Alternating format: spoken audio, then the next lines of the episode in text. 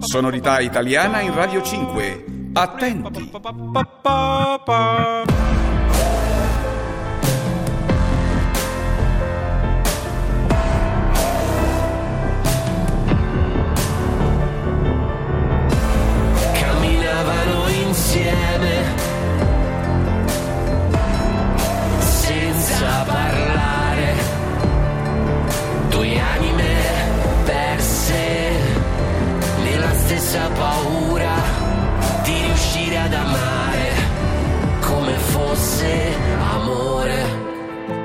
La música infinita es el título del cuarto disco de Francesco Motta, que forma parte de la resistencia de músicos que todavía le dan al rock.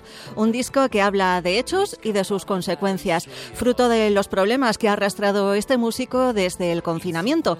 En lo musical, la música infinita trae novedades en su carrera, porque Motta hace las paces con la música electrónica. Aunque en los directos ya había usado sintetizadores, esta es la primera vez que los incluye en una grabación, aunque en realidad la electrónica le fascina por su pasión por las bandas sonoras.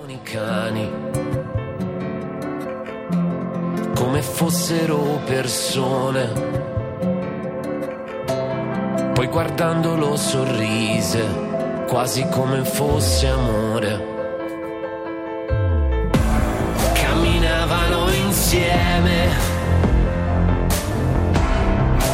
Mota habla de Roma en un par de temas, aunque él nació en Pisa, la capital italiana es su ciudad de adopción.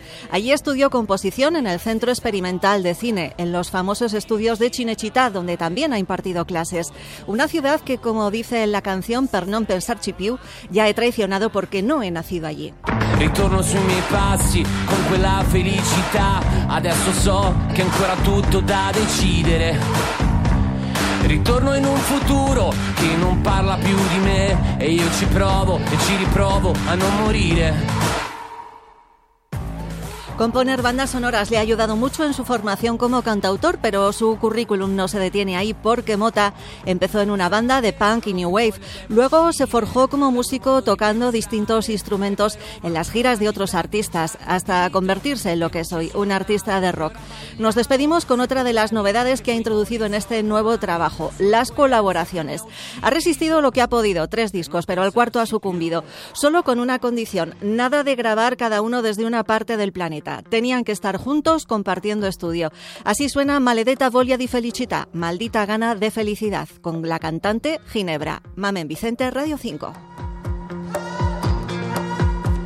Immobili a letto e la sveglia che suona da un'ora.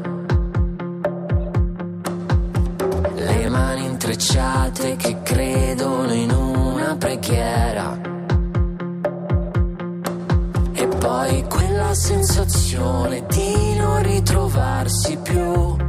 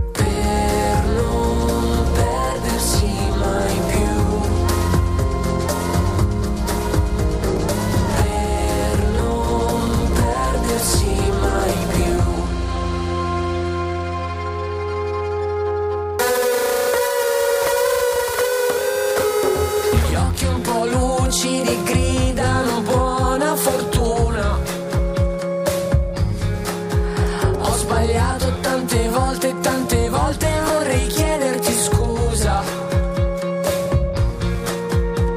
Ma quella maledetta voglia di felicità